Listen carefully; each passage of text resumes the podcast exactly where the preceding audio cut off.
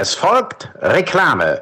Happy 50 Folgen Birthday an den Boeing Podcast. Leute, hört euch diesen Podcast an und erhascht Einblicke auf und hinter die Bühnen der Comedy-Szene und deren Künstlerinnen. Okay. Ich habe meine Stimme heute schon überstrapaziert, aber ich möchte noch was loswerden. Lieber Manuel, alles Gute zu deinem Podcast-Jubiläum. Ich freue mich und ich glaube, ich spreche da auch noch für ganz viele andere Menschen. Äh, ich freue mich sehr darauf, wenn bald die Bühnen äh, wieder öffnen und wir uns alle im Kölner in deiner Show wiedersehen, dort brillieren oder auch scheitern. Egal, Hauptsache, es geht weiter. Alles Gute. Dein Jan van Weide. Live on Tape aus meinem Arbeitszimmer in Köln-Kalk, in Köln, in Nordrhein-Westfalen, in Deutschland, in Europa, auf dem Planeten, den wir Erde nennen.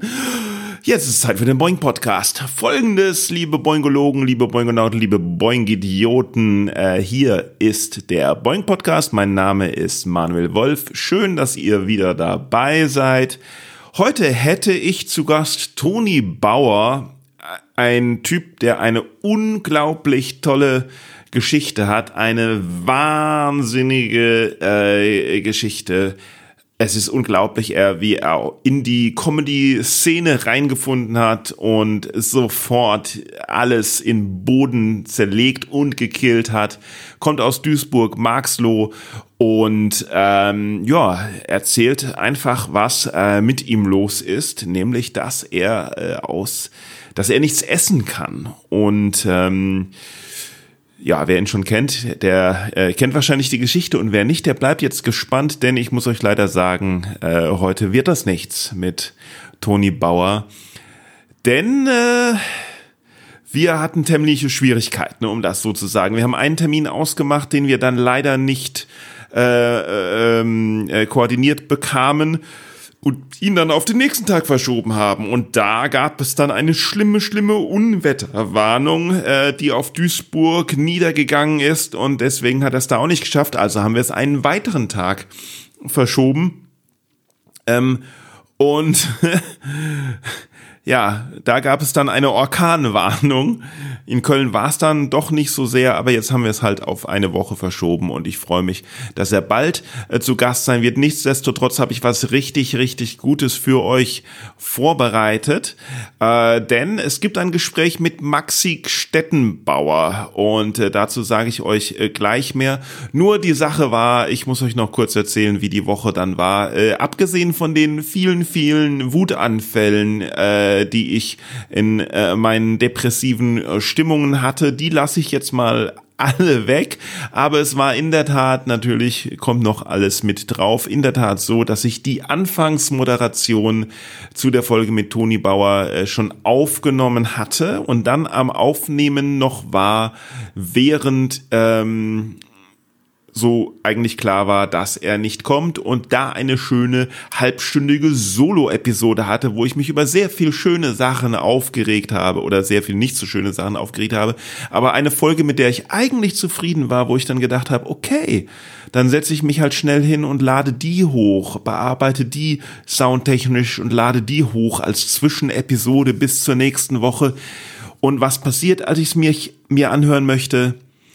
Wieder einmal war nichts auf dem Band. Totale Stille. Ich habe wieder irgendeinen technischen Fehler gemacht. Und das war nicht das erste oder zweite Mal oder dritte Mal, dass das passiert ist, sondern es ist schon, ich wenn ihr euch erinnert, Sandra Petrat musste sogar als Podcast-Gast nochmal anreisen, weil die Aufnahme nichts wurde. Also, ich weiß nicht, was ich warum ich da nicht irgendwie vorsichtiger sein kann, aber irgendwie geht das in meinen Kopf nicht rein. Und das hat mich natürlich auch total äh, wieder runtergezogen, weil es sind so die kleinen Sachen, die äh, mich äh, ja nicht lebensunfähig machen, aber funktionsunfähig machen. Und das hat natürlich wieder so viel Zeit weggenommen. Jetzt habe ich in letzter Minute ist mir die zündende Idee gekommen, dass ich doch ähm, die Episode, eine der ersten Episoden, die wir gemacht haben, mit Maxi Stettenbauer, die in zwei Folgen geteilt war und alle sich beschwert haben, warum sie denn in zwei Folgen geteilt ist, dass ich die mal zusammenschneide jetzt schnell und wir dieses Gespräch, das übrigens noch am Telefon geführt wurde wegen äh, Corona, am Stück hören können, weil jeder, jede, die an Comedy, der an Comedy, alle, die an Comedy interessiert sind, die an Stand-up-Comedy in Deutschland interessiert sind, die an der Entwicklung von, an der Entwicklung von Stand-up-Comedy in Deutschland interessiert sind und die sich für die Weiterentwicklung von Stand-up-Comedy in Deutschland interessieren, ob sie es selber machen wollen oder gerne schauen oder endlich mal gute Stand-up-Comedy sehen wollen. Da führt kein Weg an Maxi Stettenbauer vorbei. Deswegen ist es ein tolles Gespräch. Davor möchte ich noch zwei Kleinigkeiten sagen. Die Woche ging ja los mit, dass in Nordrhein-Westfalen gewählt wurde, die Landtagswahl. Und äh, das muss man sich mal vorstellen, was wir doch für ein tumbes, dummes, faules Volk sind, für ein eingebildetes Nichtsnutzvolk. Also ich wollte ich, ich, es ist so, wir hätten es fast geschafft, die AfD aus dem Landtag zu verdrängen, wenn nicht die Nichtwähler gewesen wären. Vier von zehn Leuten, die wahlberechtigt waren, sind einfach nicht zur Wahl gegangen, aus was weiß ich für Gründen, weil äh, weil sie damit ein Statement setzen wollen, was absolut dumm ist, weil äh, es ihnen egal war, was absolut dumm ist, weil sie es vergessen haben, was absolut dumm ist, weil irgendwas. Es gibt da überhaupt keine Entschuldigung für.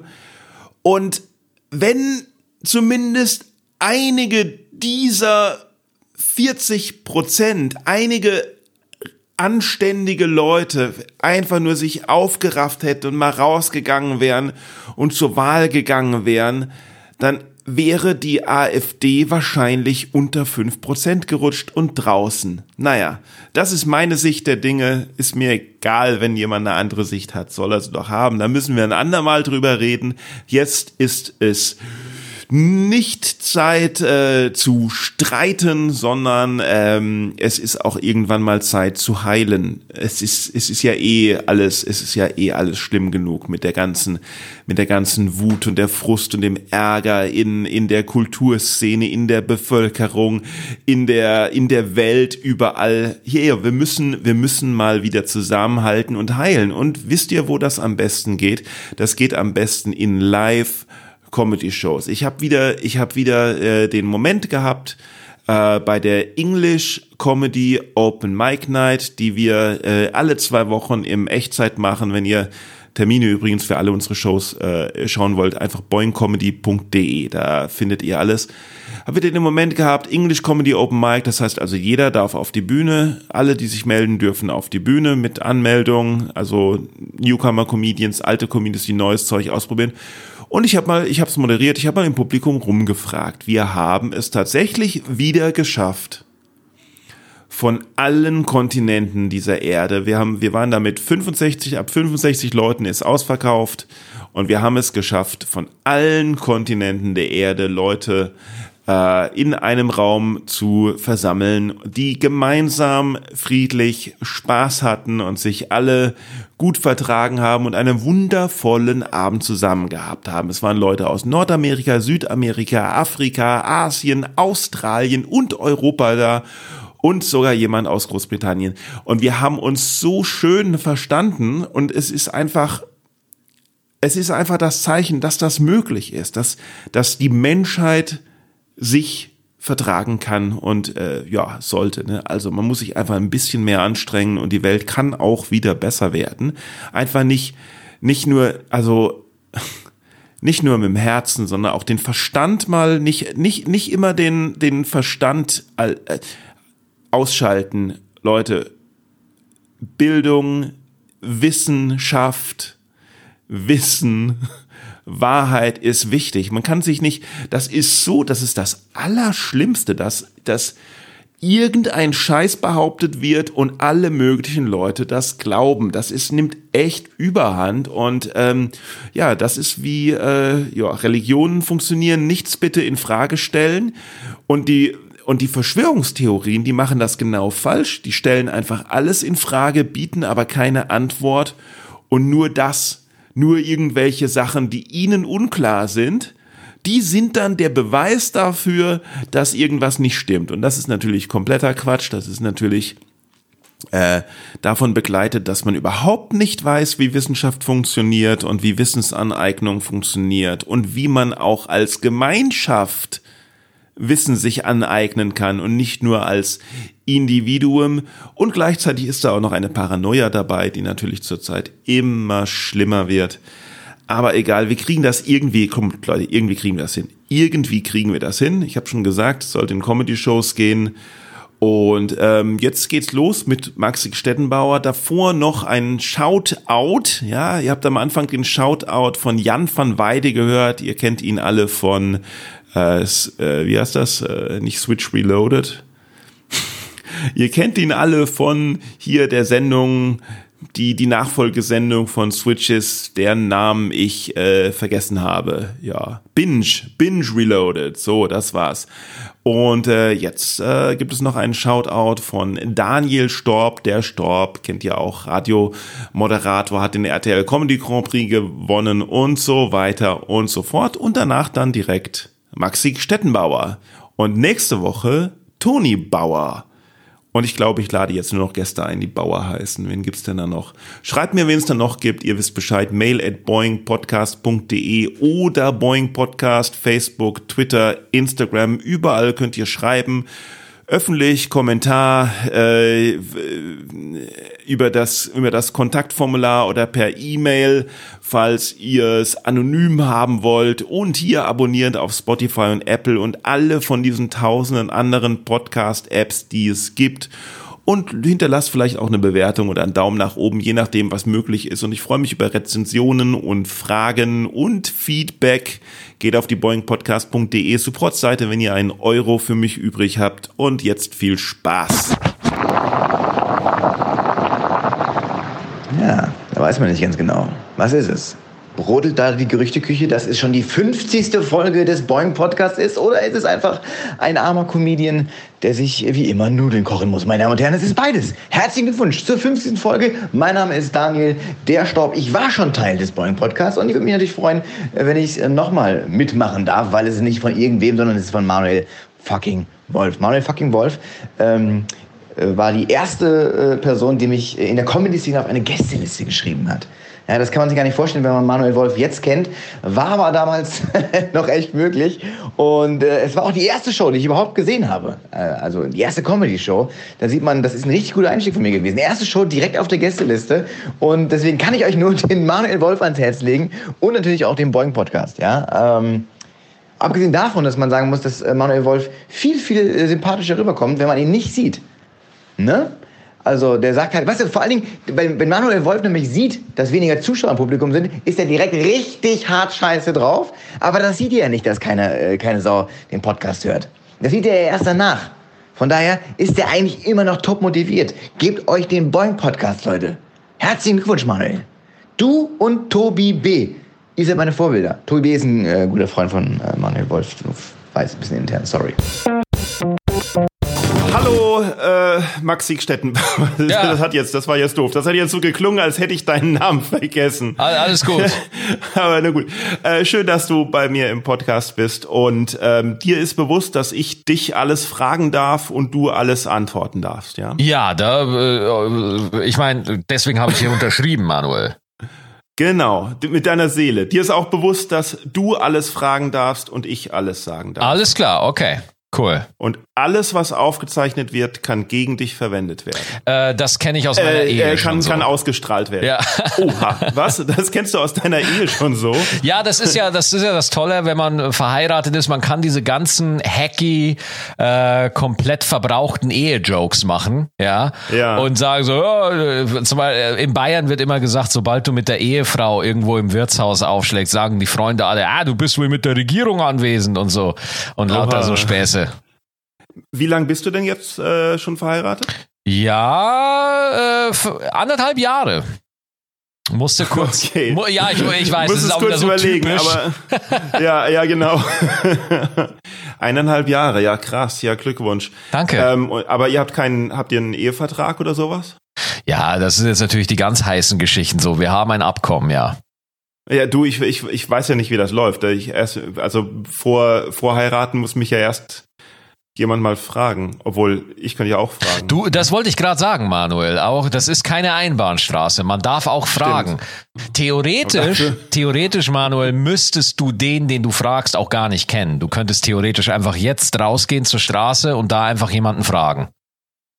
Kanntest du denn deine Frau, bevor du sie gefragt hast? Tatsächlich, ja. Ich, ich habe sie, äh, ich glaube, fünf Schon mal Jahre, gesehen. Fünf Jahre, genau. Fünf Jahre, also, ja. ja, ja, doch, kannte ich. Habe ich schon mal gesehen. Na gut.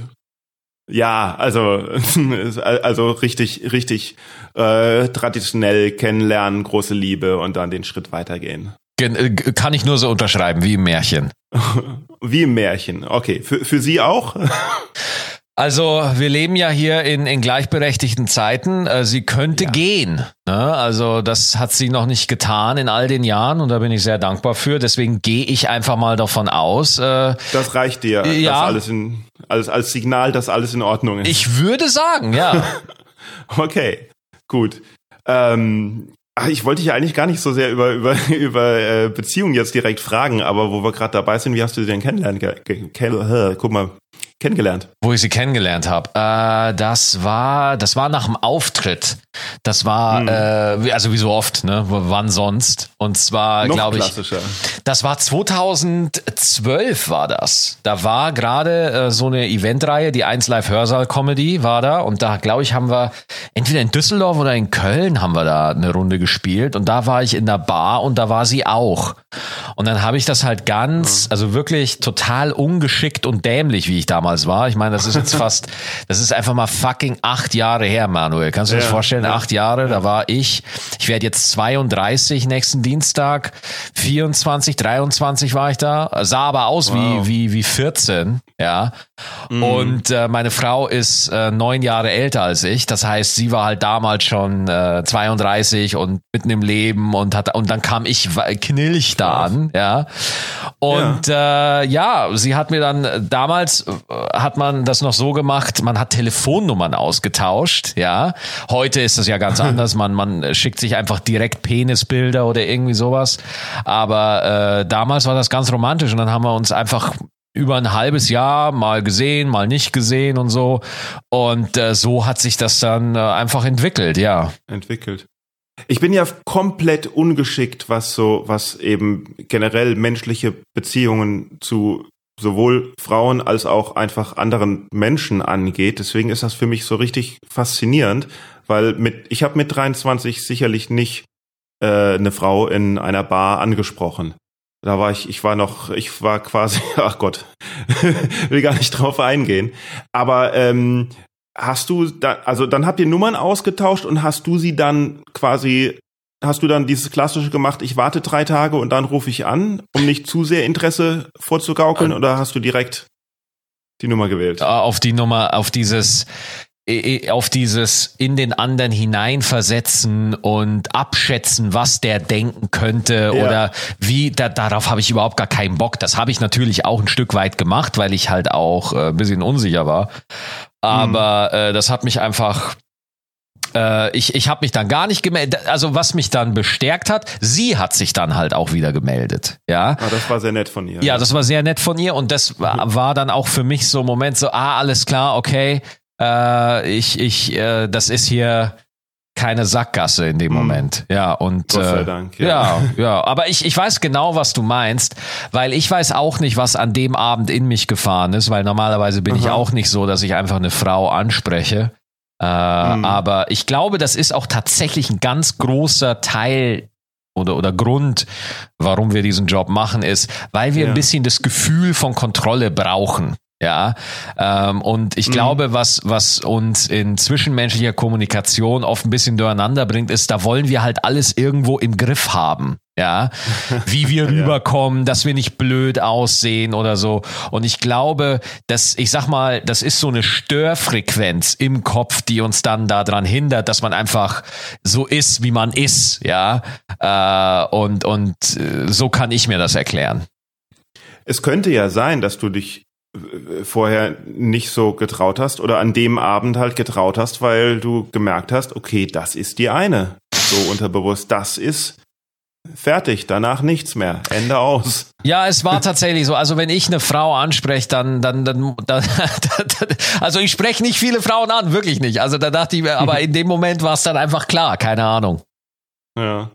Mit dem Kontrollverlust ist natürlich, ist, ist natürlich interessanter Gedanke, ne? weil das heißt, dann hast du aber auch jetzt dann in den letzten Jahren quasi ähm, viel gelernt, locker zu lassen, Dinge nicht so verbissen zu sehen und was weiß ich, Kontrolle abzugeben oder ist das trotzdem noch geblieben? Ja, ich wünschte, es wäre so. Also äh, oh. das Problem ist, so eine Comedy Karriere ist einfach so unübersichtlich und es sind so viele Faktoren.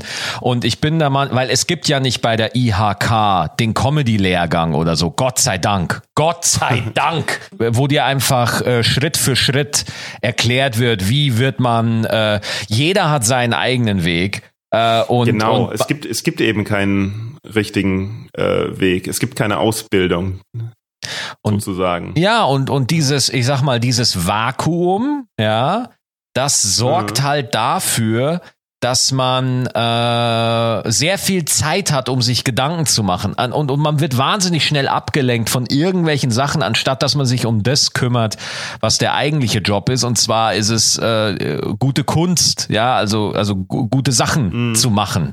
Ja. Mhm, mhm. Hm. Naja, also abgelenkt, ähm, viel Zeit zu haben, abgelenkt zu werden, das kann, das kann positiv sein, das kann aber auch negativ sein. Das hängt so ein bisschen von einem selber ab, in welche Richtung die Gedanken sich spinnen, die man, die man so macht, ne? Ob die, ob man sich da eher, ob die eher selbst bestätigen sind oder ob dann die ganzen Selbstzweifel aufkommen. Ja, das stimmt. Da machst du, da machst du äh, eine richtige Beobachtung. Also äh, ob, ob, ob Gedanken dann destruktiv sind oder konstruktiv. Ja. Mm, ähm, genau, destruktive Gedanken. Das, ja. das ist das Schlimmste überhaupt. Ja, also das, äh, also das ja. ist, das, das, das ist tatsächlich.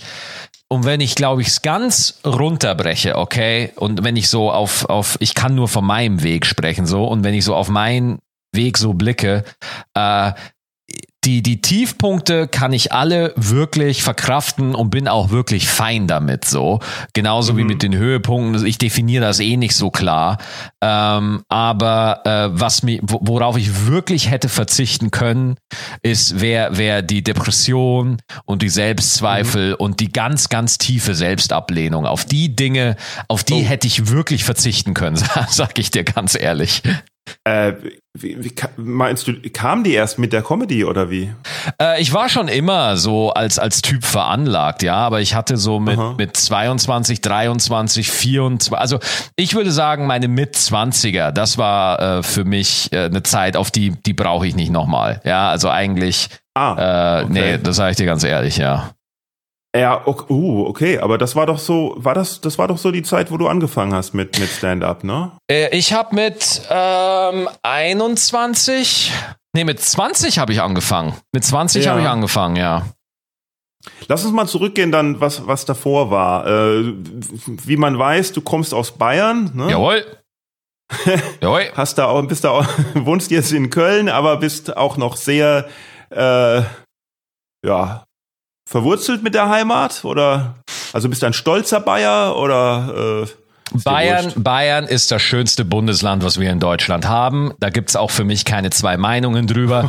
Okay. Aber äh, ich, aber Manuel, ich habe ich hab schon ein sehr differenziertes Bild von meinen Landsleuten. Ja, ich finde die reaktionären Schwingungen, die es in Bayern gibt, die, also ich, ich habe man, manchmal wirklich den Eindruck, äh, dass ah, Beispiel sehr gutes Beispiel, was die Mentalität in Bayern für mich perfekt auf den Punkt bringt, während der Corona-Krise, in der wir uns gerade befinden. In meinem alten Dorf, ja, wo ich geboren, wo ich aufgewachsen bin, Schwarzach, gab es sehr viele Menschen, die Corona immer noch für Irrsinn und für ein Gerücht und für mhm. Blödsinn halten. Weißt du, wann sich diese Meinung geändert hat? Äh, na, schätzungsweise, als es jemand gekriegt hat. Nein, als die Kirchen Nein. zugemacht haben, deswegen. Ach so, ah ja, okay.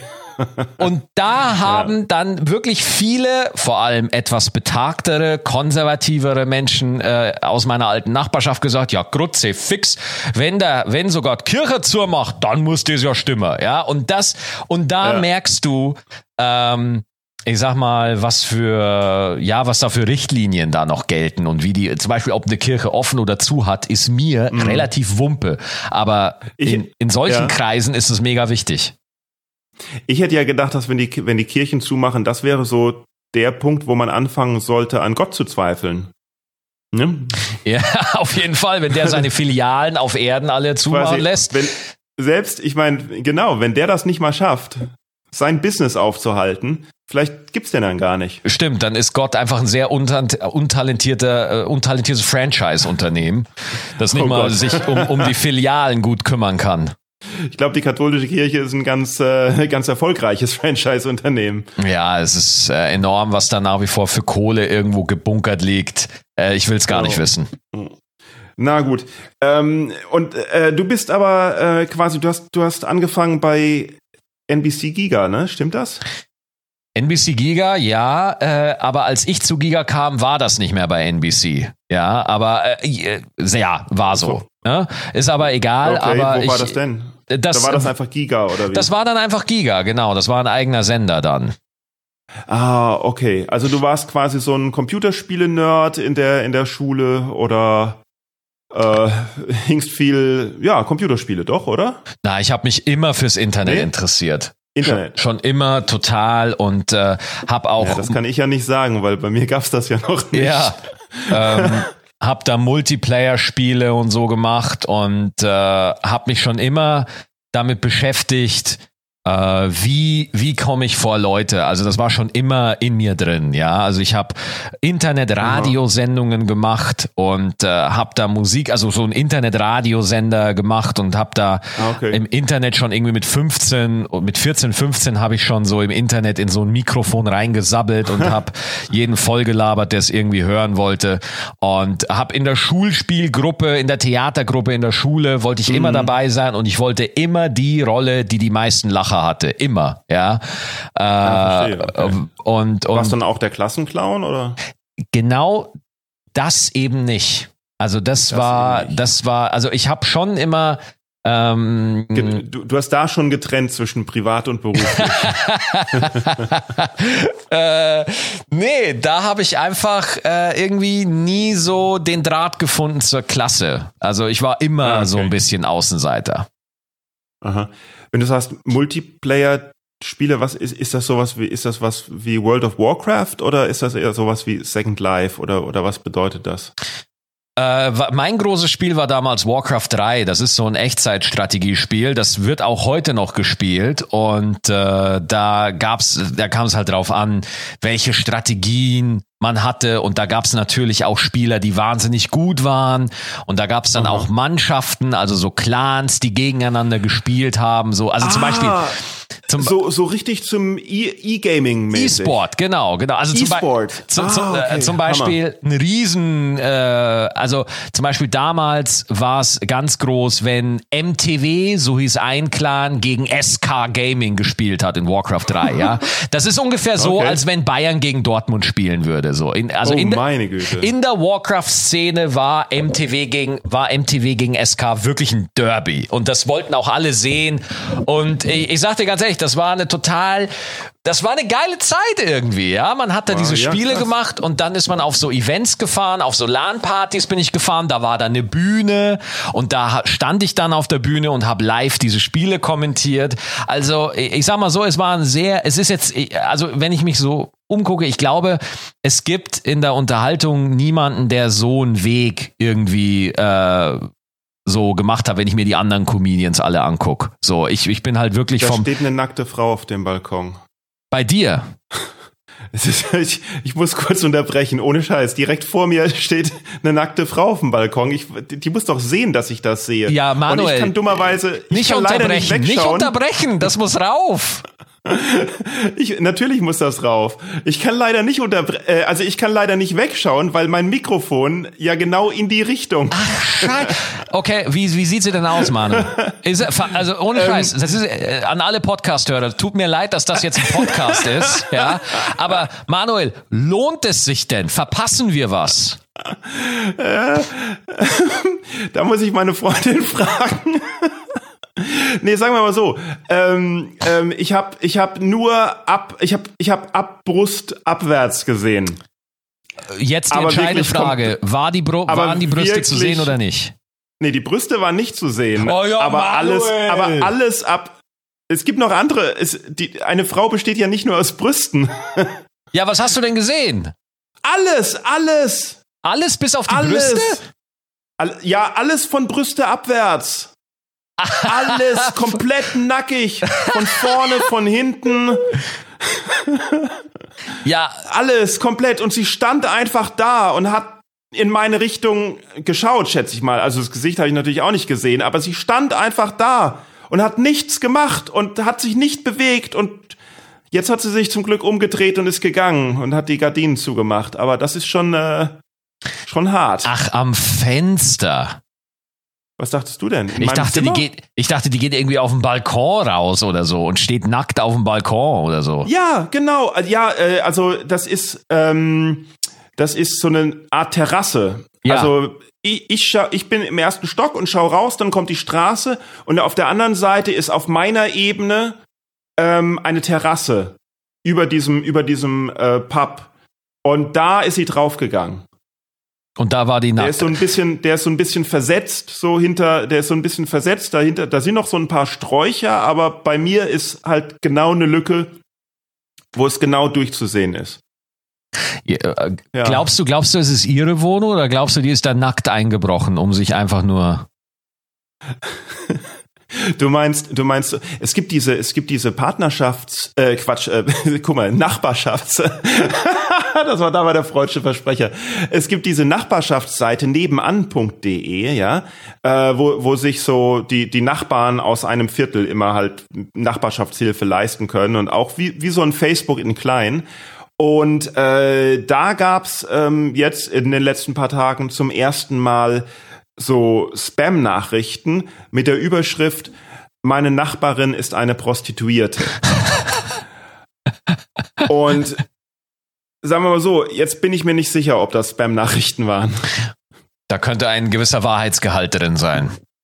Hm, ja. Kann, kann, wie, wie geht's dir denn gerade? Kannst du dich sammeln? Ist alles in Ordnung? ich finde es sehr lustig gerade, dass sich zwei schon ziemlich erwachsene und gesetzte Menschen über eine nackte Frau so sehr, von einer nackten Frau so sehr ablenken lassen können. Das finde ich schon krass. Was ich Weil noch ich krasser mein, finde, ich kann diese nackte Frau nicht mal sehen und sie sehen, lenkt mich genau. total ab. ja. Genau. Na gut, okay, machen, machen wir mal normal weiter. Ähm, äh, ach so, was ich eigentlich, was ich eigentlich sagen wollte. Ähm, ich habe ja mal vor ein paar Jahren für so E-Sports-Moderatoren Impro-Theater-Trainings gegeben. In, ah. ich, ich weiß, in, ähm, die saßen in da in, nicht in Hürth, sondern in äh, äh, Ossendorf. Ja. Da war so ein Studio, das war für mich, war das eine komplett fremde Welt äh, auf Englisch, ne? Und die haben mir gezeigt, wie sie da unten im Studio teilweise zu E-Sports-Turnieren ja. da so 300 Zuschauer ins Studio holen und das dann live überall über, über irgendeinen bestimmten Sender übertragen wird und tatsächlich das so ein Riesending ist und die Spieler tatsächlich irgendwie da so quasi Profispieler sind. Ne? Absolut, das ist ein boomender ja. Markt, das ist, äh, es ist riesig. Also wenn zum Beispiel die Counter-Strike-Weltmeisterschaften hier in Köln stattfinden, dann ist die Langsys Arena zwei Tage voll. Ne? Heftig, also heftig, das ist einfach ja. riesig. Also Gaming ist einfach riesig und ich finde es immer noch krass, wie Leute das oft unterschätzen, aber fast jeder mhm. in meinem Alter äh, zockt halt irgendwas, ne? Sei es League of Legends, mhm. sei es Call of Duty, sei es Dota, irgendwas. Die meisten Dota? zocken eh FIFA. FIFA, okay, der, der FIFA sagt mir was. Ja. Aber Dota habe ich keine Ahnung, was das bedeuten soll. Alles gut, alles gut. Okay. Es ist ein Dreckspiel. Dreckspiel, was ich seit so. fünf Jahren intensiv spiele, weil ich nicht davon loskomme. Aber da verliere ich jedes Mal und ich hasse es und es geht mir total auf den Sack, aber ich spiele es halt. Nein, okay, gut. Ja, okay. Hassliebe. Und was hast du bei Giga gemacht dann quasi? Mm, ich war ja dann auf diesen LAN-Partys und habe Internetspiele kommentiert und so weiter. Und dann hat Giga halt von mir Wind bekommen. Und die haben mir dann tatsächlich, als ich 18 wurde, angeboten, mhm. dass ich aus dem tiefsten Niederbayern, dass ich äh, die Höhle verlassen darf. Diese Höhle, in der ich da ja. aufgezogen wurde. Und dann durfte ich äh, tatsächlich nach Köln. Ja, und äh, bin mit 18 nach Köln und habe da bei Giga angefangen. Und äh, ja, und, und äh, durfte da zwei Jahre äh, eine tolle Zeit haben. Oh. Köln, äh, Köln, warte, warte, da habe ich dich doch, nee, habe ich dich da schon kennengelernt oder? Ja, oder deine Alter. Erstes, in deiner ersten Stand-up-Nummer hast du ja, hast du irgendwas über Köln Kalk auch erzählt, Genau, oder? ich habe, weil du auf der anderen Rheinseite, ja, ja. Genau, genau, ich habe da in Köln gelebt und dann war ich so zwei Jahre bei Giga und äh, während ich bei Giga war, bin ich so auf, also und und Stand-up-Comedy-Fan war ich ja schon immer. Ich habe ja Mittermeier auswendig gelernt und Ingo mhm. Appelt mhm. und habe all die CDs so. zu Hause gehört und kannte das alles in und auswendig und äh, dann so mit, als ich dann so 18, 19, 20 wurde, dann bin ich auf die amerikanischen Stand-up-Comedians äh, gestoßen. So, und das hat ah, dann ja. nochmal was anderes in mir ausgelöst. Und dann habe ich tatsächlich mit 20 gesagt, ich mache das jetzt nebenbei. Und während mhm. Giga, äh, bei Giga war die Live-Sendung dann so zwischen zwischen 20, von 22 Uhr bis 0 Uhr und danach bin ich mit der Bahn, mit der 1 rüber zur Aachener Straße und da war ja, ich weiß nicht, ob es erinnerst du dich noch an die offene ja. Wunde? Ach so, nee. Warte mal, die, nee, die offene Wunde ist in der Moltke Straße. Ja, genau, mit, mit äh, Christian Gottschalk, der das moderiert hat. Genau, in der Aachener Straße war montags um 0 Uhr 30 so eine, so eine, also mitten in der Nacht so ein Ding, wo jeder so seine Texte vorlesen konnte. Oh, das kannte ich gar nicht. Was war das denn? Das kannst du nicht. Ah, okay. Nee. Aber da, ja. ich habe halt wirklich. Aber die, die offene Wunde im, in der Moltke gibt's ja immer noch, ne? Ja. Ähm, oh, wie heißt denn der, wie heißt der? Low Budget. Low Budget, genau. Low genau. Budget heißt genau. der Laden, genau. Ja. ja, und da habe ich die ersten Sets gemacht und danach äh, oh, wurde, oh, dann wurde Giga eingestellt. War brutal, ich bin jämmerlich abgekackt also, und. Man muss, äh, für, für wer es nicht weiß, man muss über die offene äh, Wunde sagen, dass es eine, also es ist eine, es ist eine super geile Institution eigentlich. Mega. Ähm, aber es wird halt auch, äh, das Konzept ist im Endeffekt, dass der Dilettantismus irgendwie gefeiert wird. Ähm, und es sind halt hauptsächlich Musiker und Poetry Slammer da.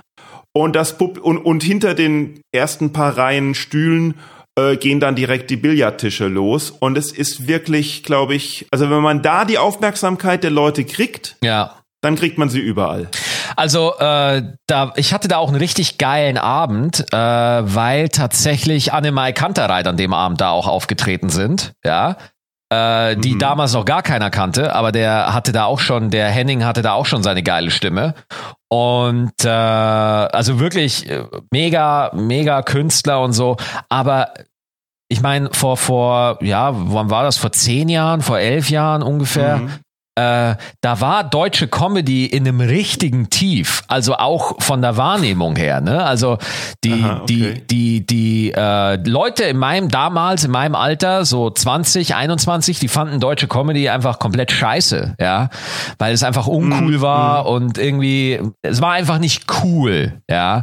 Poetry Slam war der heiße Scheiß so und das oh, heißt, Poetry wenn du Slam war echt der heiße Scheiß, ja. Total mm. und äh, äh, wenn du damals mit Stand Up irgendwie um die Ecke kamst, kamst. So, ich weiß noch, äh, der Christian Gottschalk stand auf der Bühne und hat mhm. gesagt, hat mich angesagt und hat gesagt, uh, unser nächster Künstler ist ein Stand-up-Comedian und du hast wirklich drei Leute im Publikum gehört, die gesagt haben, Bleh. Oh je. Ja. Okay, also, also ja. Du, du, man muss halt auch einfach sagen, dass ähm, dass die Stimmung für Stand-up-Comedians, weil, weil wir immer mit, mit diesen Sachen aus dem, aus dem Fernsehen konfrontiert werden, die mhm. war, die waren, äh, die war damals nicht sehr gut, war meine Wahrnehmung zumindest. Also mhm. äh, die, die Leute, wenn, oder auch bei anderen Shows, Kunst gegen Bares oder so, wenn damals einer gesagt hat, der nächste Künstler ist ein Stand-up-Comedian, alle schon so, ah, oh, fuck, noch so einer. Ja. ja, gut. Ja, ja, hat sich ein bisschen, hat sich ein bisschen geändert mit der Zeit. Ne? Ja, ja. Ähm, aber wenn du sagst, du bist, wenn, wenn du sagst, dass du da zu Hause in, in Bayern ähm, mit, mit Ingo Appelt und, und Mittermeier und sowas dich dafür interessiert hast und dann erst später für, für die amerikanische Stand-Up-Comedy, was für dich war da der Unterschied drin? Äh, also ich, amerikanisch, um Namen zu nennen, der George Carlin, und der hat mich halt wirklich oh. geflasht, so. Und das ist auch wirklich so, und, und Brian Regan, ne, da, und Jerry Seinfeld, das sind eigentlich so die Namen, die ich meine, wenn ich amerikanische Comedy mhm. sage, ne. Es gibt natürlich noch ah, Bill Burr, Louis C.K. Drei unterschiedliche, sehr äh, unterschiedliche Typen. Genau, genau, und so. Aber, ähm, ich, ich weiß gar nicht, ich, ich glaube, ich kann da so wirklich einen qualitativen Unterschied, glaube ich, kann man da gar nicht so sehr äh, ausmachen, aber ähm, ich, ich finde zum Beispiel Ingo Appels CD Superstar, die er im Quatsch Comedy Club aufgezeigt hat, das ist natürlich wahnsinnig dreckig und da ist er auch mega hart, also überhaupt gar kein Aha. Vergleich mehr zu dem, wie er heute ist. Aber das fand ich halt auch lustig, ja, und mhm. äh, mhm. deswegen, ich, ich bin, ich, ich sehe Stand-up-Comedy nicht als gut und schlecht oder so, sondern ich gucke mir was an und es gibt Sachen, die sagen mir zu und es gibt Sachen, die treffen mich halt nicht so, ja. Und, ja. und das ist und wie ein Weinkenner gesprochen. Ja, wie, wie so die Leute, diese Leute, die sich stundenlang irgendwie mit Weinen und, und Jahrgängen und was weiß ich beschäftigen und im Endeffekt kommst du doch nur zu dem Punkt runter, schmeckt's oder schmeckt's, schmeckt's mir oder schmeckt's so ist mir es, nicht. So ist es, ja, so, genau. so ist es. Und äh, wenn mir etwas nicht gefällt, dann mache ich die Sache auch nicht dafür verantwortlich, dass sie mir nicht gefällt, nee. sondern äh, ich, ich halte mich einfach nicht länger damit auf, ja. Ja, ja. Hm, okay. Äh, Scheiße, die Tür geht wieder auf und die Frau kommt wieder raus. Was macht die? Was soll das? Ich glaube, ich, glaub, ich stehe gleich auf und mach den Vorhang mal zu. Was macht sie denn jetzt, Manuel? Ja, jetzt, jetzt hat, jetzt steht sie nicht, steht schon nicht mehr da. Hat okay. die Tür aufgemacht. Verdammt. Ja, also kein Problem, ja. Verdammt. Ja. ja, na gut. Also gut, sagen wir so. Äh, Giga hat aufgehört und was hast du dann gemacht? Da, einen Job gesucht nein, oder? Nein, ich hatte gar nichts. Ich hatte gar nichts. Äh, ich hab, hatte auch einen beschissenen Schulabschluss. Ich habe irgendwie eine mittlere, mittlere Reife mit 3,5 oder 3,6 oder so. Also ganz, ganz, ganz, ganz mhm. schlecht. Und äh, nein, ich war da erstmal natürlich, äh, ich, ich war immer so einer, ähm, ich habe kein Problem damit, wenn es heißt, oh, ich weiß jetzt nicht, wie ich nächsten Monat die Miete bezahlen soll. Das natürlich würde mich das beschäftigen und natürlich würde ich mir Gedanken Aha. machen, aber ich bin nicht so, also das habe ich schon so, wenn ich mir so drüber reflektiere, ich, da, also, und, und ich bin sehr selbstkritisch so, aber irgendwo habe ich auch mhm. immer so eine gewisse Zuversicht. Ja, dass ich irgendwo mhm. denke, dass irgendwo in mir so eine Gewissheit ist, es, es wird, äh, es ist noch immer gut gegangen. Keine ja? Existenzangst, ja. Ja. Ja, hm, ja, weiß ich nicht, weiß ich nicht, keine Ahnung. Also ich, ich habe ich hab Tiefs, ja, also da laufe ich auch, das ist auch so.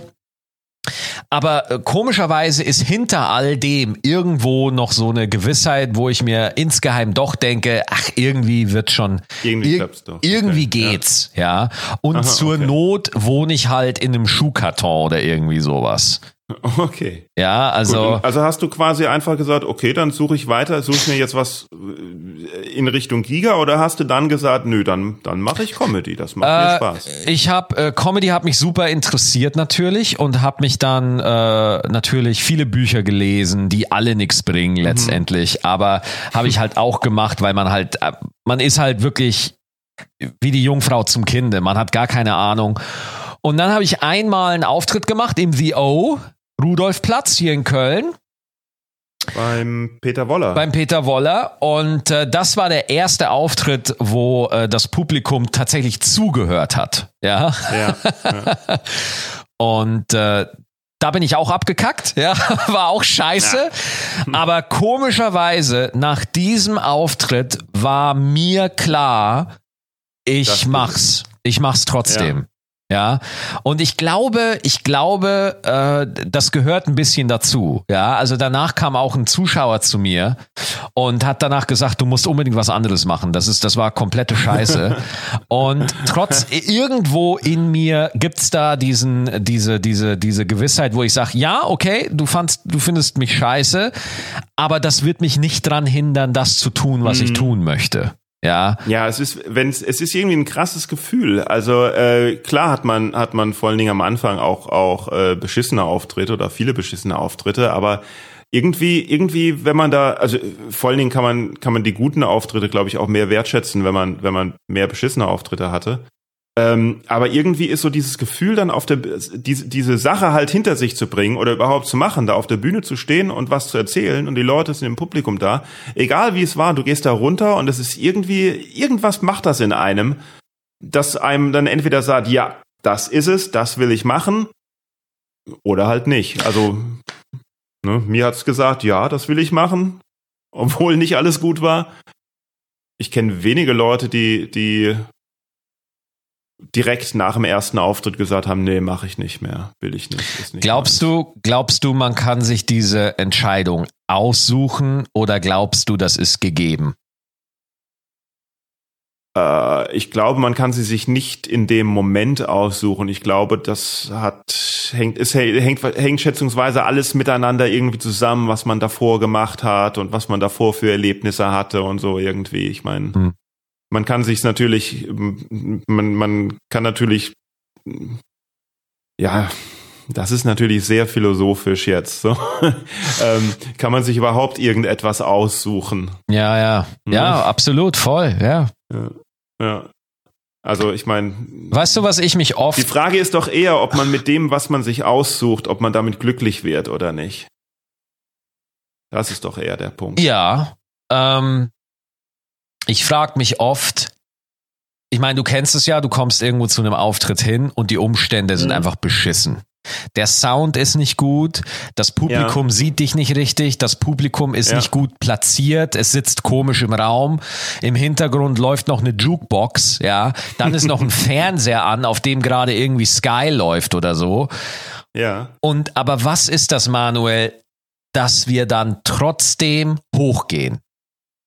Weißt du, weil in, je, in jedem, ja, in, in, jedem anderen Beruf, in jedem anderen Beruf würde man irgendwie sagen, ein Arzt würde sagen, pass auf, wir sind hier gerade nicht in einem OP, wir sind hier in einem Stall, ich habe kein Messer, sondern einen Fuchsschwanz, ja. Mit den Sachen mhm. kann ich nicht, kann ich keine Herzoperation durchführen. Deswegen werde ich meine Arbeit nicht verrichten. Nee, bei, nee, bei, der Arzt, nee, sorry, das sagt er nicht. Was sagt der, der sagt dann? nicht, der sagt nicht, oh, hier habe ich meine Gerätschaften nicht, die Frau lasse ich jetzt verbluten. Nee, nee, das macht er nicht. Der versucht, der versucht auch mit den, im, im Notfall versucht er mit den Umständen klarzukommen. Ja, aber ich rede, wenn, wenn er den Auftrag für eine, für eine, äh, oder eine andere Geschichte, keine Ahnung, irgendwie ein Koch oder so, ja, wo es jetzt ja, nicht um Leben und Tod geht, ja. ja. ja. Äh, wenn der sagt so, äh, pass auf, äh, ich soll Spaghetti kochen, ich habe jetzt aber nur Sellerie im Kühlschrank. das sind scheiß Umstände, ja, mache ich, ich jetzt nicht. Lieber. aber wir wir, wir würden es machen. Wir würden hochgehen. Ja. Wir gehen trotzdem, ja. wir gehen trotzdem hoch. Du hast Abende, wo du hinter der Bühne stehst, du siehst das Publikum und du weißt, das wird heute kein guter Abend. Du weißt ja. es einfach. Und trotzdem gehst du hoch. Da gibt es zwei Möglichkeiten, was die Antwort sein könnte. Entweder, weil wir Eier aus Stahl haben, mhm. oder eben nicht, weil wir zu feige sind, Nein zu sagen. Also ich glaube, äh, äh, also ich, ich, kann mir halt trotzdem nichts Besseres vorstellen. Ne? Also die, mhm. äh, das ist es halt. Also wenn, wenn ich irgendwo hinter der Bühne bin oder so und ich habe gerade nicht so Bock, ja, dann denke ich mhm. mir, was ist denn die Alternative? Ja, also mhm, genau. was, ja. was gäb's denn was, was du wirklich lieber machen wollen würdest? Dann mach doch das, ja. ja. Und, Und es äh, war auch oft schon so, dass ich äh, irgendwie vor einem Auftritt gedacht habe, okay, die Umstände sind alle fürchterlich, das ist doch total blöd, oh, hätte ich das mal nicht angenommen und das ist ja, kann ja nur kompletter Mist sein. Ja. Und dann hat sich erst nach dem Auftritt rausgestellt, oh, so schlimm war das doch gar nicht. Boah, bin ich froh, dass ich hier war. Äh, fast immer ist es so, fast immer, ja. Ja. Nicht immer, natürlich nicht. Man kann nie absolut reden, aber aber schon oft, ja. Ne, es, es macht dich vor allem auch zu einem, ja, ich finde das, also ich kann da nur von mir sprechen, aber es macht dich halt vor allem auch zu einem stabileren Performer. Ne? Also du, wenn, wenn du mhm. einfach wirklich abkackst, ja, also wenn, wenn einfach wirklich alles schief geht, was schief gehen kann, du bist so, du, du, du, es ist so peinlich. Es ist so peinlich, wenn es nicht funktioniert. Ja, es ist so schlimm und du weißt natürlich, dass es die Leute checken. So natürlich, ja. Und du schwitzt auf einmal, du fängst an zu schwitzen, ja. Da, du, du, da, dein Hals schnürt sich zusammen. Du stirbst tausend Tode, ja. Aber danach lebst du immer noch. Ne? Und das ist einfach so die Erkenntnis, Alter, selbst wenn ich auf der Bühne bin und ich kacke komplett ab, so what? Das, das, das ist das, das ist das Krasse als Stand-up-Comedian, finde ich. Ich glaube, es wird im, es wird immer wehtun. Ja, also verrecken, Bomben wird immer wehtun, so.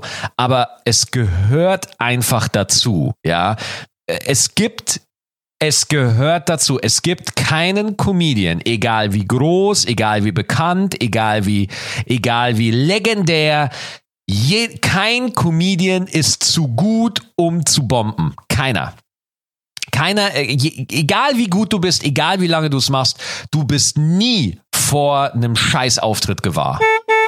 Ähm, du hast ja gesagt, dass du ähm, dann aber quasi in, in deinen Anfängen der Stand-up-Zeit, also so von 20 bis 24, hast gemeint, das würdest du nicht mehr wieder erleben wollen, weil da was war? Ja, es, es geht jetzt nicht primär um äh, nicht nicht wegen Stand-up, sondern einfach ich war da nee. äh, einfach äh, einfach sehr gestresst die ganze Zeit und äh, also wollen wir mal nicht, wollen wir mal nicht äh, um den heißen Brei rumreden. So eine Comedy-Karriere, die zieht schon einiges aus dir raus. Ne? Also es wird dir viel, mhm. viel abverlangt. Du musst äh, konstant irgendwo äh, da sein und es war, es war schon irgendwo fordernd für mich, da für mich eine Balance zu finden. Ja, also und das war einfach ein Prozess. Okay. Ja. Weil, warum? Weil du, weil du zu ehrgeizig warst oder weil du überall dabei sein wolltest oder weil du dich, keine Ahnung, deine Nummern nicht gut genug fandest selber? Ja, das ist eine oder, Mischung aus deswegen? allem so ein bisschen, ne? Also, erst einmal, erst einmal, wenn du mich jetzt hier fragst, äh, ne, was wirklich eine, eine Eigenheit von mir, von mir ist, du kannst mir jedes Set von mir zeigen und ich find's schlecht. So. Also ich find's einfach nicht gut. Okay.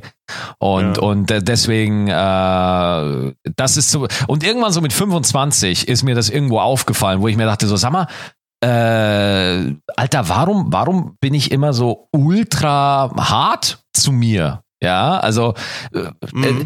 ob, weißt du, es geht gar nicht darum, ähm, ob der Auftritt scheiße war oder nicht, aber wenn du dir selber schon scheiße auf die Brille wirfst, dann kannst du gar nicht mhm. klar sehen, ob, ob es wirklich Dinge mhm. gibt, die man verbessern kann. Ja.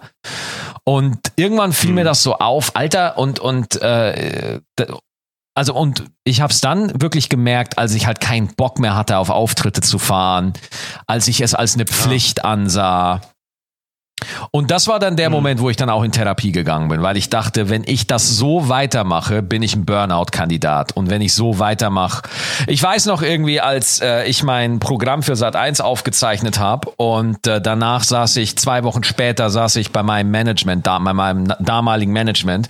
Und mein Manager sagt mhm. zu mir, Maxi, äh, der ganze Weg bisher, äh, Sat 1 will das Solo nicht ausstrahlen, aus mannigfaltigen Gründen. Und wir müssen jetzt wieder ganz mhm. von vorne anfangen. Und ich habe oh. wirklich oh. gemerkt, Alter, wie, wie äh, mein, kom mein komplettes Ding, also als ob Kennst du das Gefühl, wenn du in einer Achterbahn bist, ja, und du gehst den Berg hoch und du merkst, wie die mhm. Angst so kommt, dass es gleich wieder runtergeht, ja? Äh, das Gefühl hatte ich den ganzen Tag in dem Moment, wo ich es gesagt ja, okay. Und ich habe einfach gemerkt, wie sich das alles keine Ahnung, als ob eine ganze Kraft aus mir entwichen ist. So, das hat mich so mitgenommen, Alter. Und äh, aber das gehört zum Business dazu, weißt du? Das gehört zum Geschäft okay, dazu. Sachen werden nicht funktionieren. Das kann ich dir jetzt mit zwei, ja, mit fast sagen, mit 32 ja. kann ich dir als als und Profi kann ich dir sagen, ja, ist mega scheiße, aber Alter, du kommst wieder auf die Füße und da und äh, du wirst dich auch zurückarbeiten und so. Aber damals in dem Moment mit 23, wo du einfach noch nicht den Erfahrungsschatz hast, um das alles abzugleichen, mich hat das total in ein Loch geworfen. Total. Okay. Total. Ich bin jetzt, bin jetzt ein bisschen verwirrt äh, mit, mit, der, mit der Timeline. Du hast nach dem, nach der Absage von dem Sat 1 Solo, ähm, äh, bist du in Therapie gegangen? Genau. Oder, oder genau. war das jetzt unabhängig? Äh, ach so, okay. Genau. Also das war, das Aber war, das war quasi, sagen wir es mal ja. so, sagen wir es mal so, das war, das war der Höhepunkt einer ungesunden Entwicklung. Ah, okay. Ja. Also du, du, hast dann quasi auch schon relativ schnell äh, ein, ein, Management gehabt. Darf, darf man wissen, welches das war? Äh, das war zu damaligen Zeitpunkt war das Kick Management, hießen die. Heißen ah, die, ja, gibt's ja. immer noch, ja. Ja. Und äh, das Sat 1 Solo war, wer, wer was wurde das denn irgendwo anders ausgestrahlt? Das kann man. Das ja, da bin ich sehr glücklich drüber, dass es trotzdem den Weg nach draußen gefunden hat. Ja, also wenn ich das damals gewusst hätte, wäre das auch nicht so schlimm geworden für mich. Aber man kann es auf Netflix gucken okay. tatsächlich. Und da bin ich auch sehr, Ach, bin ich sehr dankbar und sehr froh, dass es, äh, dass äh, Sat 1 doch noch einen Weg gefunden hat, äh, das irgendwie an den Mann zu bringen. Aha, aha. Das also nerdisch by nature. genau, das, ne? genau. Ah, okay. Und warum wurde das damals nicht ausgestrahlt? Ich habe keine Ahnung. Ach so. Hm. Also äh, vielleicht ein Sendeplatz nicht gefunden worden. Das ist halt auch eine ja. Sache, äh, dir wird halt auch nicht gesagt, warum etwas entschieden wird. Ja. Und, mm, und hm, nochmal, ich okay. habe da auch überhaupt gar keinen Hate. Ich, mö ich möchte nur sagen, so war's halt einfach. Ja, äh, ich, ich ja, will niemanden Böswilligkeiten unterstellen. Äh, ich möchte niemanden sagen, boah, was sind das alles für blöde Arschlöcher? Überhaupt nicht. Das ist völlig infall. Und, und ich arbeite ja mit Sat 1 auch wieder stellenweise zusammen, wenn ich bei Genial daneben bin und so und mach das super gerne und bin da total happy mit. Aber ich bin ganz ehrlich, ich hatte Rückschläge und äh, die haben mich einfach in so äh, in ein kurzes Loch reingeworfen. Und mhm. da hat niemand Schuld. Ich muss muss da keinen Schuldigen suchen oder so, das überhaupt nicht. Aber das ist einfach ein Kapitel in meinem Leben und das ist jetzt aber auch abgeschlossen. Das ist schon lange erledigt, aber dir zuliebe habe ich es jetzt nochmal erzählt. naja gut, ich denke mir so, ich, also wenn ich mir halt mich mit mit äh, Kollegen und überhaupt irgendjemand unterhalte, denke ich mir, also ne, bevor ich in Therapie gegangen bin, habe ich gedacht, ähm, tut man ja lange äh, überlegen, soll ich das wirklich machen? Nee, komm, der wird mich doch auslachen, der Therapeut. Oder, oder irgendwie, oder was werden denn die Leute denken? Oder was wird meine Familie denken? Also bis man sich selbst überwindet, um sich selbst einzugestehen, okay, das könnte mir helfen, ähm, war auch schon ein langer Weg. Und wenn ich mich jetzt aber irgendwie mit Leuten unterhalte, dann denke ich mir, es gibt fast niemand, der nicht, noch nie in Therapie gegangen ist. Äh, ja, also gerade im Comedy-Bereich. Ja, total. Also mir war ja? mir war zu der Zeit klar, war mir dann klar, okay, ich brauche jetzt Hilfe. Das war mir sofort klar. Ja. Ich brauche jetzt Hilfe. Äh, alleine komme ich da jetzt. Ich glaube, das ist wirklich der erste Schritt, dass man auch erkennt, dass man mit dass seinem man eigenen, braucht, ja. dass man mit seinem eigenen Latein gerade am Ende ist. Ja, dass man selber ja, gerade nicht weiter weiß. Ja, und das Wichtigste ist auch, dass man weiß, dass oder dass ja, dass man sich bewusst ist, dass Hilfe existiert. Boah, Alter, ja klar. Weil weil ich habe ja auch oft gedacht, okay, ich weiß nicht weiter und ich komme alleine nicht mehr zurecht, aber man, aber ich habe auch gedacht, wen das interessiert ja sonst niemand. Wieso sollte mir irgendjemand helfen? Gen ja, ja, klar, ja, ja, ja. Ich kann dir ja, sagen, ja. warum? Weil sie Geld dafür kriegen, natürlich. Das, ist ja das Schöne an so einem, an einer, an einer Gesellschaft, dass es sowas gibt wie Krankenversicherung und diese ganze Kram, dass man ja auch Hilfen in Anspruch nehmen kann und so. Ja, und äh, dass man füreinander da dass ist. Man, dass man, und, und nicht nur, dass man füreinander da ist, sondern dass, dass man auch tatsächlich das Gefühl hat, man ist nicht allein. Ja, also ähm, mhm. ich, ich äh, bin natürlich auch ein großer Verfechter von Eigeninitiative und Eigenverantwortung. Also äh, da bin ich total dafür. Ja. Aber das geht nicht, wenn du das Gefühl hast, du bist allen scheißegal. Das geht nicht. Genau, das wäre ja, das wäre Anarchie. Ja, ne? Und ja. Äh, ja, dann, dann war da die Geschichte, genau.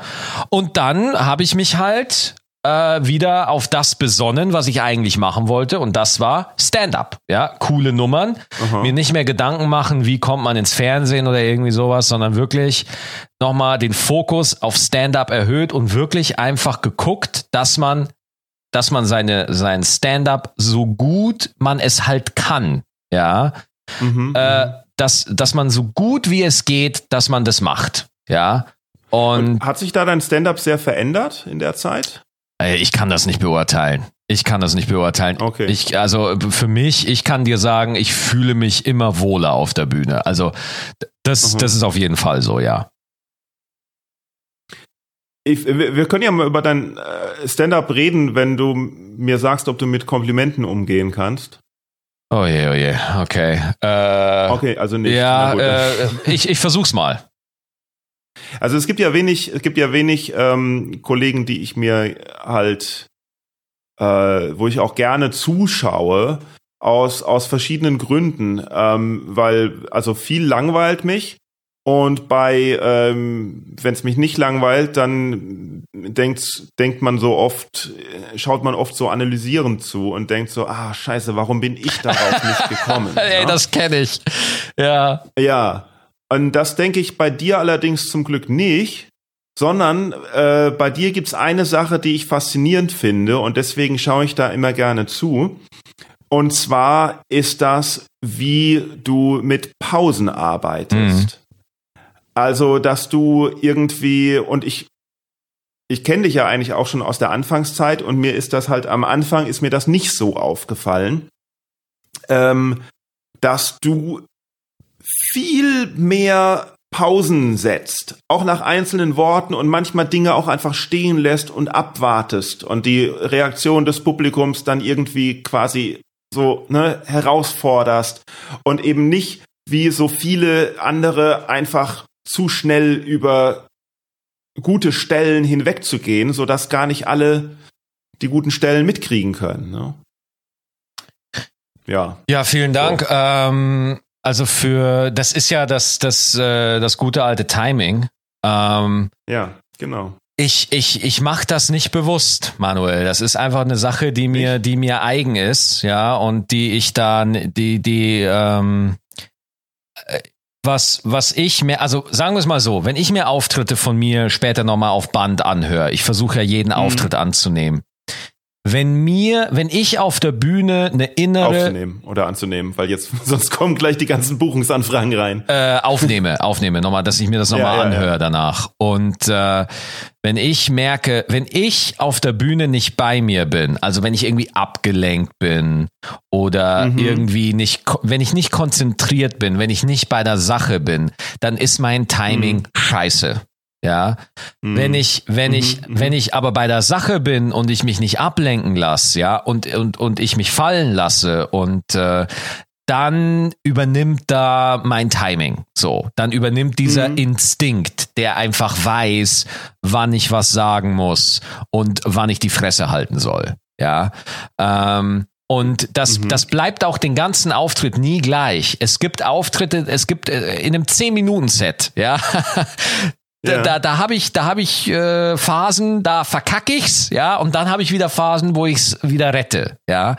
Also deswegen Timing ist so eine, so eine unerklärliche Sache, aber mhm. man, wenn man jemanden sieht, der es hat, dann sieht man es meistens. Ja, also man, man, man, man erkennt es sofort, wenn jemand mhm. äh, ein gutes Timing hat. So. Aber ich weiß auch nicht, wie man es trainiert. Ich weiß auch nicht, wie man es. Ja. Ich habe keine Ahnung. Kennst du Stuart Lee? Oh ja, klar. Genau, bei dem finde ich das halt auch so ähnlich, ne, dass der so, ich weiß nicht, ob man das Minimalismus nennen könnte oder so irgendwie, aber, aber wo so halt, hm, das ist im Endeffekt so wie, ich bin, ich bin ja Musiker, es ist im Endeffekt so wie, wie irgendjemand berühmtes Mal gesagt hat, das Wichtigste an der Musik sind die Pausen. Und ich glaube, das gilt für Stand-Up-Comedy genauso. Ich finde, Uh, ja, ja, voll. Also das macht voll Sinn, was du sagst. Ja. Total. Äh, also, Danke. weil mir kam gerade dieser Satz, ähm, äh, nur weil du auf der Bühne nichts sagst, heißt das nicht, dass du nichts sagst. Ja, ja? genau. Auch wenn du nichts sagst, kannst du eine ganze Menge damit sagen. Ja, also mhm. ähm, ähm, äh, das, das Ding ist, sobald du selber auf der Bühne aufhörst, mal was zu machen, zu reden, gibst du dem Publikum die Chance, dass sie ja. selber etwas zu Ende führen. Ja, ähm, ja, ja. zum Beispiel ja. ein Gag von mir. Ich wurde neulich geblitzt und äh, das Licht vom Blitzer war so hell. Ich dachte erst, ich habe eine Idee.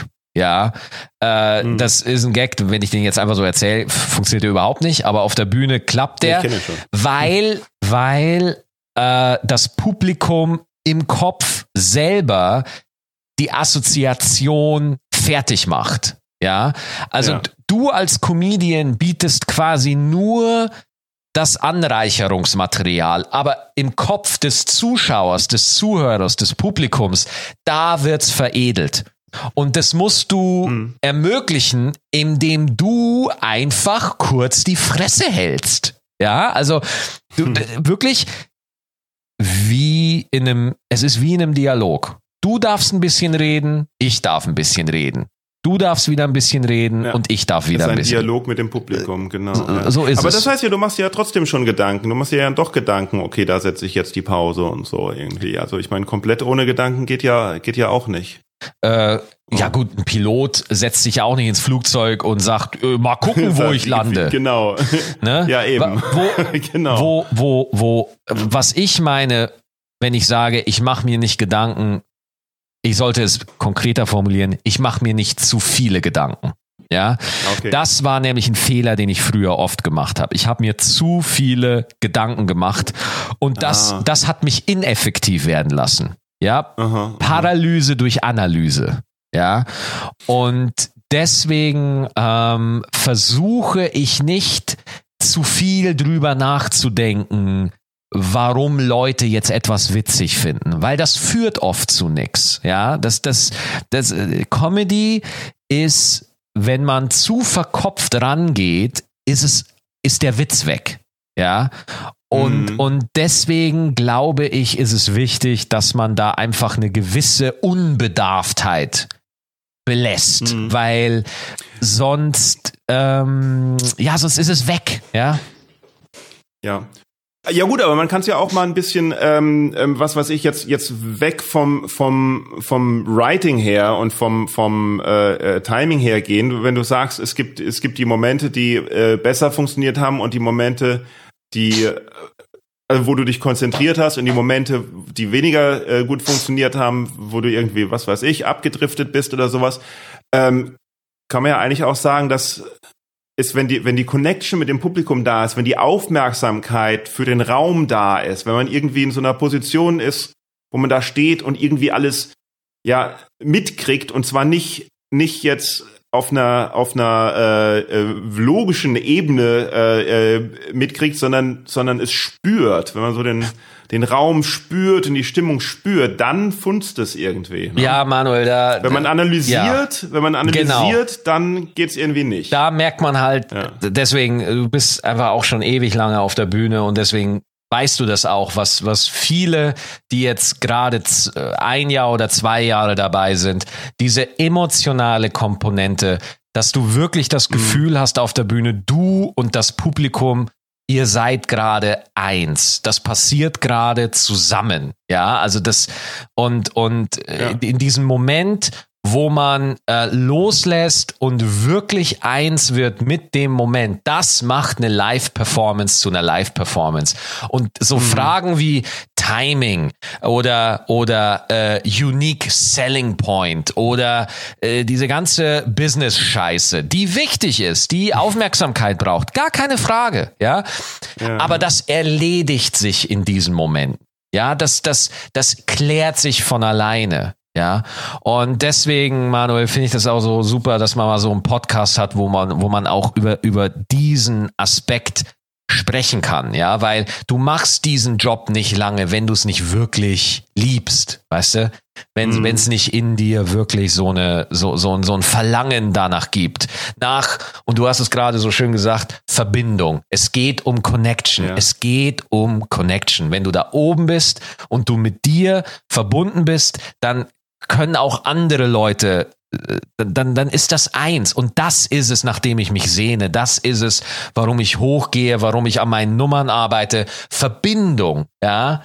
Das, das ja, ja. ist es. Deswegen will man, deswegen gibt's Comedians, die 4000, 5000 Leute haben wollen, weil sie diese Verbindung einfach spüren wollen, so, ja, weil man das, ja. so, ja, und äh, dann gibt's Comedians, die, die, die, äh, den reichen 100, ja, aber äh, ja. äh, eigentlich, äh. eigentlich muss ich ganz ehrlich sagen, äh, ich, ich hatte schon geile Abende, die sich geil angefühlt haben vor 15 Zuschauern, ja, mhm. oder 8.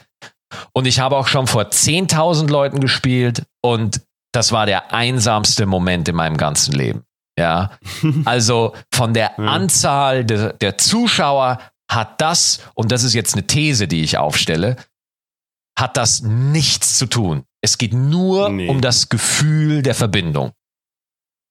Ich glaube, wenn man äh, Comedians fragt, so warum sie halt Comedians sind, da gibt es ja viele, die entweder sagen, ähm, pass auf, jetzt kommt die schlimmste Antwort ever, die entweder sagen, ähm, ja, sie möchten dem Publikum was geben. Ja, Bullshit. Mit dem Publikum eine gute Zeit machen. Und es gibt aber auch die, die sagen, äh, ja, ich möchte gehört werden. Ja. Und äh, also ich möchte, dass das Publikum mir was gibt, sozusagen. Und ähm, es, es stimmt ja so gesehen weder das eine noch das andere, genau. sondern es ist einfach dieses geile Gefühl der Verbindung. So ist halt, es, ne? so ist es. Klar, das ja. Publikum will was, will was von mir, selbstverständlich, aber das Natürlich. ich kann dem Publikum alles geben, äh, aber das Publikum gibt mir auch was. Ja, also das, ja. das ist, ja. ist, das ist keine Einbahnstraße. Es ist immer eine Wechselwirkung. Ja, das. Ja, und das ist ja nicht nur bei, achso, nee, sprich ruhig. Für, für mich ist es so, dass das Publikum Teil des Auftritts ist. Ich gehe da nicht hin und liefere das einfach ab, ja, sondern mhm. aus meiner Sicht äh, das Publikum ist ein Teil davon. Das ist ein Gesprächspartner für mich. Das ist für mich kein Kunde, bei dem ich einfach hingehe und ich einfach mein Ding absabbel. Es gibt so Abende, wo das notwendig ist, weil das Publikum einfach nicht, weil die Umstände nicht so sind. Ja, aber von 20 Auftritten sind das vielleicht sind das vielleicht zwei, aber in der Regel also. versuche ich immer mich so weit aufzumachen, wie es geht. Ja, und ähm, das muss man ja nicht unbedingt nur auf Stand-up kommen. Den Satz wollte ich schon vorher sagen, bevor du gesagt hast, dass du versuchst, dich so weit aufzumachen, wie es geht. Ja. Aber ähm, das muss man ja nicht nur auf Stand-up-Comedy beziehen, beziehungsweise kann man jetzt daraus aus der Lehre von, von der Lehre von der, von der Stand-up-Comedy das ja eigentlich aufs ganze Leben beziehen, ja. beziehungsweise ist das das, was ich ja gerade versuche, ähm, dass man sich einfach öffnen soll der gesamten Welt gegenüber. Der Podcast ist ja, der Podcast hier ist ja auch quasi eine, eine, nicht eine One-Way-Street, sondern auch eine Kommunikation. Genau. Ja. Oder wenn man, was weiß ich, ah, wenn man rausgeht, ein Brötchen kauft, dann kauft man nicht nur ein Brötchen, ich krieg ein Brötchen, sondern, ne, die, es verkauft auch jemand ein Brötchen. Es hängt alles irgendwie zusammen, es ist alles irgendwie verknüpft und ich klinge jetzt wie der dämlichste Esoteriker, aber ist halt so. Ne? Ähm, es, es, es ist aber so. Also, es ist aber so. Ne? Ja. Und dieses, äh, klar, natürlich ist in unserer Zeit auch eine gewisse, eine gewisse Zynik gehört dazu mittlerweile. Also es gehört zum guten mhm. Ton, mhm. dass man zynisch ist. Es gehört zum guten Ton dazu, dass man ironisch ist, dass man doppeldeutig ist, dass man äh, nicht das sagt, was man meint, sondern eigentlich was ganz anderes sagt und so. Ähm, Habe ich aber auch so gern. Ja, natürlich macht das Spaß, aber äh, ja. die Dinge, die du gerade gesagt hast, dass alles irgendwo miteinander zusammenhängt und sich auch gegenseitig braucht, ja, ja. Ähm, das ist halt einfach mal so. Ja, das ist einfach so. Genau. So, wir haben jetzt schon wieder viel zu lange geredet. Ja. Ich habe hab dir am Anfang gesagt, was ich vorhatte und nie einhalten kann. Das ist so das Thema, das sich durch alle Aufnahmen zieht, dass alles länger dauert als geplant. Aber umso besser, weil äh, wenn die Zeit verfliegt wie im Flug, dann heißt das ja, dass es umso mehr Spaß gemacht so hat. So ist es.